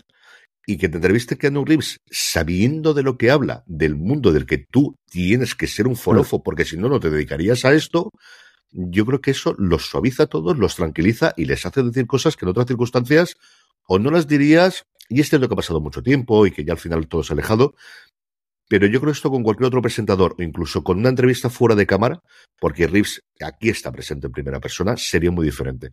De verdad que a mí me ha parecido hmm. absolutamente fascinante. Tener los cuatro episodios ya disponibles en Disney Plus, se estrenó el pasado 15 de noviembre, vale muchísimo la pena por supuesto, si os gusta el mundo del automovilismo, pero aunque no sea así, si os gustan las series documentales, si estemos con algo distinto, yo creo que os va a gustar muchísimo, de verdad. Y está muy bien tratado de, sabemos que hay gente que no conoce el, el, mundo, no os preocupéis que lo vamos a contar. No nomás solamente la parte técnica, os contamos esto. Totalmente, ya te digo, o sea, a mí me, la bufa. Si, es que no sé ni si Fernando Alonso sigue, sigue compitiendo. ya, ya te lo Ahí está, ahí está, ahí está. Y terminamos también hablando de documentales, en este caso una película documental que es No me llame ternera, la nueva película eh, creada y la entrevista que hace Jordi Évole a Josu Ternera, a Josu Cochea, conocido como Josu Ternera, que concede una exhaustiva entrevista, como os digo, al periodista Jordi Évole sobre su participación en el grupo terrorista ETA. Escuchamos su tráiler y volvemos enseguida. Señor Urruticoechea, esta es una entrevista inédita por, por, por muchos motivos. Es la primera vez que un destacado líder de ETA da la cara. Para mucha gente en España, su nombre no es solo sinónimo de terrorismo, también lo es de brutalidad, de crueldad. Y a la vez, le consideran a usted una pieza clave para que se llegase a ese fin de la violencia. ¿Y? ¿Recibió usted instrucción militar de ETA? Sí. ¿Participó en algún atentado con víctimas mortales? Sí. El objetivo, en absoluto, era hacer terrorismo. Terrorismo es lo que hemos conocido. De Londres, eh, en París y en el 2004 en Madrid. ¿Qué diferencia eh, ve usted entre matar por un dios o matar por la patria? ¿Considera usted Hipercore un error? El error de cálculo es un error enorme. Esa es una consecuencia de que la policía no desaloje. ¿Ordenó usted el atentado de Zaragoza? En absoluto. Los guardias civiles ya saben en, cuál era su función, no era salvar la patria. Pasaron las 48 horas y ETA asesinó a Miguel Ángel Blanco. ¿Se plantea usted dejar ETA? ¿Por qué?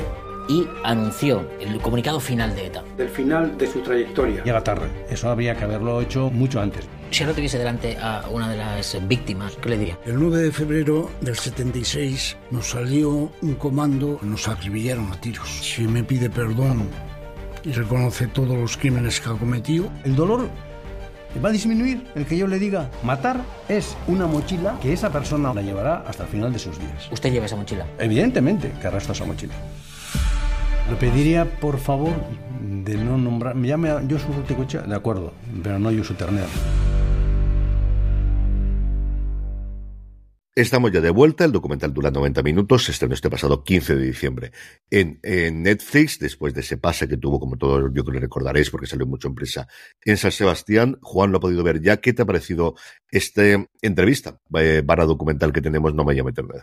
Eh, por un lado, eh, para que la gente se haga una idea en la cabeza, es como un programa más de Évole, pero más largo. O sea, si no hubieran tenido que meter tanto hachazo en el montaje para que entrase en los 40 minutos que dura un, episodio, tenemos una hora y media de, de, entrevista, bueno, casi una hora y media, porque a, en, la entrevista empieza y acaba con una, con una pequeña entrevista a Francisco Ruiz Sánchez, que fue un superviviente de, de un atentado de ETA, que la, él era un policía local que, que, estaba, que tenía que acompañar a un alcalde y pasaron y los, y los ametrallaron. Y luego, algo difícil, ¿eh? Algo bastante difícil de ver por el personaje. Eh, Evole intenta en todo momento, creo que meterse un poco de intentar entender su cabeza, pero creo que es tremendamente complicado porque es una persona que da la sensación totalmente, el, el eh, Josuo, voy a, a, intentar decirlo, Urrutico Echea, eh, es como, es, creo que es una cabeza tremendamente com complicada que no, no sigue las mismas pautas o, por ejemplo, la misma lógica que seguiríamos tú y yo. Eh, mm. Intenta muchas veces decirle, no, pero es que vosotros estabais atentando eh, a gente, a niños, a niños, sabéis que había niños. Bueno, pero habíamos avisado, la culpa no es nuestra. Digo, a ver, los que habéis puesto la bomba erais vosotros. O sea, la culpa no, no, no puedes decir que la culpa no era de quien no ha desalojado. La culpa es de quien, de quien ha puesto la bomba. Entonces es como muy complicado. Él en ningún momento se refiere a, a, atentados de ETA, siempre acaba diciendo acciones. Entonces, claro, es como un personaje muy alejado de, por ejemplo, lo que yo considero que es ser un, un poco humano, ¿sabes? Entonces, es eso, es todo el rato, es se para mucho a pensar lo que dice en todo momento, porque todavía está pendiente de que lo extraditen aquí a España para acabar de juzgarlo y, y, todo, pero ostras, siempre hay ahí una batalla por el relato, tanto de Évole como, como él, tirando cada uno hacia donde lo intenta llevar y, y, y, no sé, ya te digo, o sea, creo que es interesante porque a mí me sorprende que haya accedido a que le hagan una entrevista a este sí. señor, pero, ostras, es que es, es, complicado en intentar entenderlo, ¿eh? Yo, se me ha hecho, o sea, se me ha hecho fascinante lo que es el, el relato que nos enseña Jordi Évole, pero creo que es un personaje, ostras, muy, muy complicado de entender, o que por lo menos a mí me, me cuesta muchísimo. Dicho esto, creo que es una entrevista interesante por, por la falta de, creo que de, comunicación por alguien que ha pertenecido a una banda terrorista, que no se suele suceder a menudo. Mm, no sé. Eh, y luego de, de, nuevo vuelve a cerrar con, con, esta entrevista a Francisco Ruiz Sánchez de... Uh, no sé, ya te digo, o sea, me cuesta mucho expresar lo que es esto. Como diría, creo que el trabajo de, de Bolé es muy bueno en este sentido, ya solo por eh, investigación, por intentar hablar con él, intentar razonar de cierta manera con él. Y es que, claro, no, no diría empatía, porque creo que Bolé en ningún momento trata de buscar la empatía con él. Mm pero sí un poco intentar entender qué pasa por su cabeza. Y pero creo que él tampoco lo pone fácil. Creo que está muy a la defensiva también en muchos momentos. Entonces es como un tira y afloja bastante complicado. Lo dicho, creo que es fascinante por lo que nos enseña aquí Évole, pero uf, se te queda la cabeza un poco rara, ¿eh? Sí, yo creo que nunca hemos tenido una entrevista de, de un personaje de tanta relevancia, no. sobre todo de la, de la ETA moderna. Pues hemos tenido mucho de la época de Polimil y de la época de franquismo. De hecho, hablamos de, de, de, matar al presidente y en el propio documental aparece. Y el otro día hablando con Eulogio de las entrevistas que tienen son con gente arrepentida de esa época, del final del franquismo, de la época de, de, de la ETA Polimili, que luego, gracias al lobo, es desarticulada, pero no de alguien que ha tenido el peso y sobre todo lo sanguinario que ha sido Josu Ternera. A mí es un documental que personalmente me cuesta mucho acercarme a él. O sea, yo no sé si lo llegaré al final final yo recuerdo, y se lo conté a Juan en su momento, yo recuerdo muchísimo el atentado de ETA aquí en Santa Pola, lo de mi casa. Y es una cosa que tengo muy grabada por el momento que hay, y luego la parte de Miguel Ángel Blanco, entonces no lo sé. Yo creo que al final, por curiosidad, puede que me acerque a él, pero siempre me ha, no, no tengo, lo que contabas tú de, te cuesta Mm. mucho el decir el cómo vas a acercarlo, me ocurre exactamente igual. Y me parece curioso, igual que cuando vas a, a cualquier otro tipo de, de True Crime, que es quizás lo más parecido que tendremos aquí, y esas entrevistas vemos de otro, pero yo creo que es la cercanía y el, tengo de verdad muy vivido esa edad que yo tenía, el, el saber la gente que hay, vengo de una familia de la que al final, pues, aunque yo no lo haya tenido ese contacto porque yo era muy pequeño después, pero mi abuelo era funcionario de Mm. prisiones, mi abuelo era policía nacional, entonces, en esa parte, hasta cierto punto la tengo, ¿no? Y mm, me cuesta, de verdad que es una cosa que me, me cuesta acercarme a él, creo que si tiene la oportunidad, periodísticamente tiene sentido, igual que entiendo la otra parte de decir, toda la parte que hay, especialmente de derecho, de decir, no hay que darle ni el agua y evidentemente no hay que darle una entrevista. Yo creo que Sí, este sí. es el, el punto intermedio. Creo que Évole también busca esa parte, ¿no? Y, y siempre es alguien que has tenido o que ha buscado ese tipo de entrevistas y ese tipo de conversaciones, que no creo que haya sido tampoco muy fácil para él, porque sabía que se iba a poner en el punto de mira.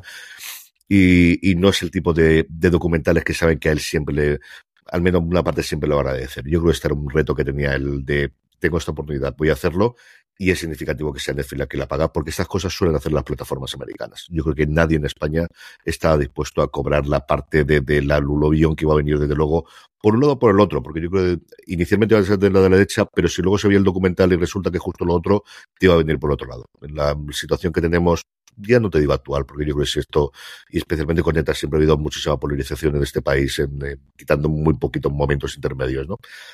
Pero bueno, ahí está disponible en Netflix. Veremos a ver qué recorrido tiene después y cuando se comenta. Ahora que ya se puede ver eh, en general, más allá del estreno, que evidentemente salió muchísimo en su momento San Sebastián. Sí, y vamos a ir terminando ya el programa. Eh, nos queda escoger eh, la serie de la semana. CJ no va a poder escoger eh, Richard porque no la ha visto todavía. no me deja entonces no te voy a dejar no deja te dejo. No te dejo, cuando llegan los episodios por- de Richard, ¿cuándo, llegan los episodios de Richard? ¿Cuándo llegan sé, los episodios de. Richard? ¿El viernes? ¿El viernes? Pues el día de- el viernes, el día del estreno. ¿El viernes? Pues Así que- ¿cuál ha sido tu estreno de la semana? Yo me quedo con The Crown. Me quedo por The Crown, es cierto que mucho más por la nostalgia y por lo que esa serie ha sido para mí. O sea, yo recuerdo ver la primera temporada, yo lo he contado varias veces, porque Javier Olivares, en un curso que dio en la Ciudad de la Luz, habló maravillas del episodio de La Nebula de la primera temporada, porque entonces no me había llamado mucho la atención verla y enamorarme de ella. La segunda temporada, verla porque nos pasó los escritos, es de los primeros que yo recuerdo en Netflix de cuando ya desembarca en serio en España y facilitar a la prensa española los screeners y verlos todos del tirón antes del estreno y fascinarme absolutamente. Y como decías tú, está a la altura de la segunda, tercera temporada, que yo creo que son las mejores, incluso la primera, por toda la parte de Churchill, que son personajes históricos para mí eh, mm, eh, principales. Pues posiblemente no. Sigue siendo una gran serie cuando es muy buena, sin ningún género de duda. Así que para mí el estreno de la semana es The Crown. El mío es eh, Los Farad. Creo que ah, es, es una de esas series, como decía antes, que demuestra que se pueden hacer este tipo de historias a las que estamos más acostumbrados a ver en producciones americanas, creo que se pueden hacer aquí, que se pueden hacer bien y ser tremendamente entretenida, que al final es de lo que va esto, de contar historias y de pasártelo bien. Y creo que los Farad lo demuestra con un elenco Mm. que está entregadísimo, que se lo han pasado bomba y me gustaría ver alguna de las tomas falsas de, de esta serie. Y, y lo dicho, esa es mi serie de, de la semana, los Farad en, en Prime Video, que está ya completa.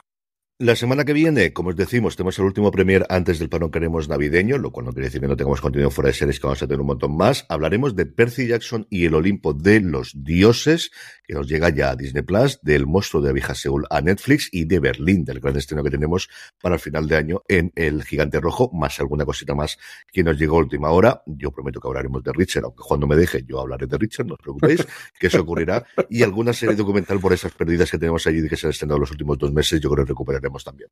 Hasta entonces, don Juan Francisco Bellón, eh, un abrazo muy fuerte y hasta el próximo programa. Un abrazo enorme y, hombre, cuando se estrene ya de Richard, ya, ya puedes hablar de ella todo lo que tú quieras. y a todos vosotros, querido audiencia, pasaros por fuera de series.com, que tenemos muchísimos programas y además muchas entrevistas que estamos haciendo en gran angular de fuera de series. Esta misma semana tuvimos el placer, Juan y yo, de hablar con Eulegio Romero, con el co-creador, el guionista y el director de Matar al Presidente, la serie documental de los eh, de Movistar Plus, cuyo último episodio se estrenará el próximo 19, el día antes de que se cumplan 50 años del magnicidio de Carrero Blanco y qué bien estuvo esa entrevista, esa conversación, o sea, escucha, porque hubo un momento en el que ya tú y yo estábamos fundamentalmente escuchando un elogio contándonos cosas más allá de la serie. Yo, yo está fascinado, yo le he pasado, se le he pasado a gente que no ha visto la serie y les ha encantado también. Dice, si no he visto la serie y esto me ha flipado, es que de verdad, o sea, es una señora entrevista y Eulogio ha estado encantador y amable como, como pocos pueden haber. Gracias. Estuvimos casi una horita con él comentando un montón de cosas de matar al presidente. Mucho más contenido fuera de series y también pasaros por nuestra tienda, la tienda fuera de series, fuera de series.com barra tienda, donde seguro que tenemos algo que te gusta. Eh, gracias, como siempre, por escucharnos y recordad, tened muchísimo cuidado ahí fuera.